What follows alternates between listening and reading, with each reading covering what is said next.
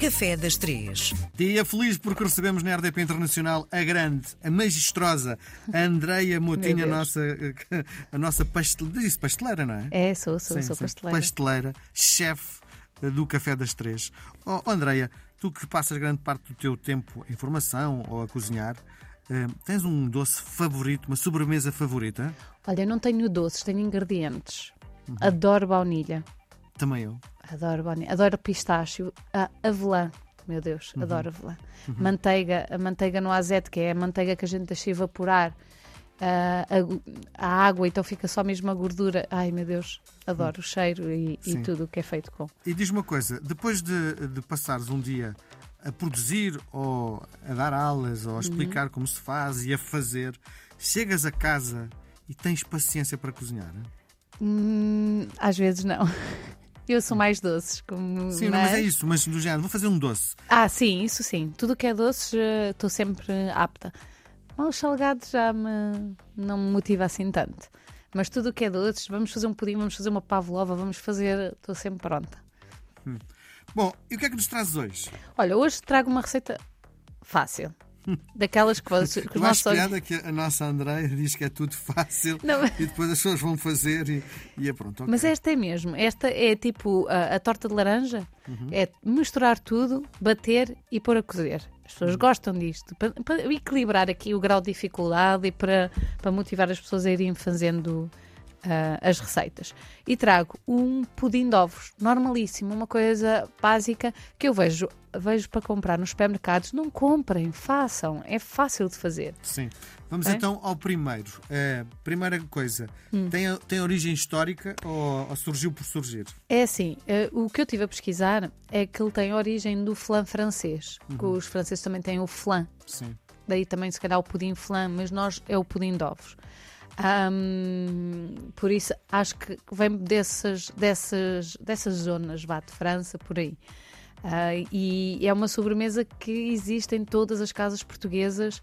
É incrível como o pudim é uma coisa. E este, particularmente, quando, quando estou enrascada ou quando vou à casa de alguém, que como deves calcular, cada vez que vou à casa de alguém, o que é que a Andrea leva? Ou é convidada para Sobremesa. Sobremesa, Sim. não é? Já nem, já nem- os nossos amigos já nem sequer pensam o que é que fazem para sobremesa, porque já sabem que nós vamos artilhados com, com as sobremesas. E esta é aquela SOS que a gente tem sempre na gaveta: e para o que é que eu vou fazer agora? Pá, faça um pudim. A única dica que eu tenho que dar aos nossos ouvintes para terem atenção é fazerem sempre os pudins no dia anterior, nunca desenformem no próprio dia. A probabilidade dele partir é enorme. Ok? Por isso, deixar sempre de um dia para o outro. Porque por causa da temperatura, é isso? Sim, para ele consolidar e ficar mais, mais rijo. Ok, Ok? muito bem. E leva uma quantidade industrial de ovos, não é? É, eu tenho aqui 600 gramas, eu e as gramas, não é? Mas cada ovo pesa em média 50 gramas. Por isso é fazer as contas, como dizia o outro, mas espera aí, eu faço aqui rápido.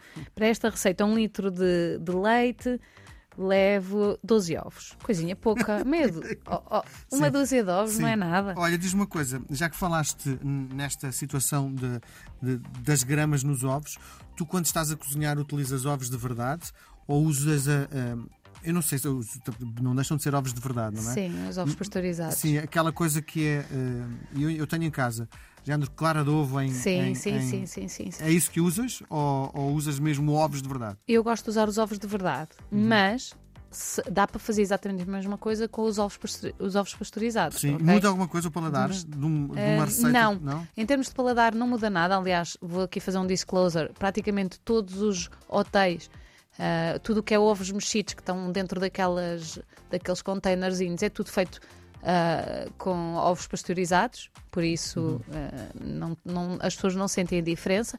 Em nível nutritivo, é que pode haver aqui algumas bactérias que são boas para nós, que com a pasteurização são eliminadas, não é? Sim. Porque a pasteurização elimina o bom e elimina o mau Sim. e só aqui é que pode haver aqui uma diferença. Agora, se me disseres assim, ah, André, mas eu noto a diferença dos ovos da minha avó. Ah, Óbvio, também eu, daquelas galinhas que estão criadas ao ar livre, que a gente quase que vai tirar o ovo à, à dita cuja da galinha, aí, obviamente, que nós vamos sentir a diferença. Sim, mas, é? mas por exemplo, quando hum, eh, aquele aspecto de comer um bife com ovo a cavalo, quando se vê a gema e a clara bem separada, ah. e os ovos pasteurizados consegues fazer isso? Não, não, não. Não, não, não. não, é não. É, Tudo que é ovo estrelado aí tem que ser mesmo o ovo uh, normal. Só quando é para fazer preparações, por assim Sim. dizer. Sim, e porquê que eh, cada vez mais utiliza-se os ovos eh, eh, pasteurizados em vez dos ovos normais? Olha, em termos da HACCP é muito mais seguro. Ui, ui, ui, ui, ui, ui, ui. acabaste de dizer um palavrão. Não sabemos Ai, o que isso quer dizer. A, a é higiene, e é, é- é como se fosse a, a polícia da, da cozinha e da pastelaria que anda ali a ver se está tudo, se não há contaminação cruzada. Imagina, contaminação cruzada, o que é que eu quero dizer com isto? Eu estou a fazer peixe e depois no mesmo sítio vou fazer carne. É, não podemos fazer isto. Isto é o controle de qualidade, o HCCP.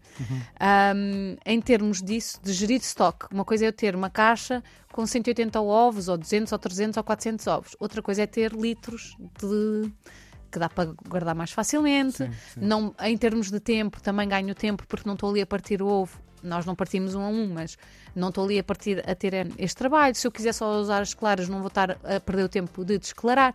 Ao fim de contas, é como estavas a dizer que tens as claras pasteurizadas em casa. Porquê é que compras as claras? Exatamente por causa disso. É mais prático, não há desperdício. E Porque eh, eu faço isso sobretudo porque a clara é uma proteína pura, não é? Exato. E eh, acho que separando a clara da gema conseguimos ter eh, benefícios maiores, digo eu. Acho que é por isso, não é? Sim, sim, sim, sim. Andreia, nós voltamos a conversar na próxima semana. Um beijo grande, até para a semana. Obrigada, tchau. Até para a semana.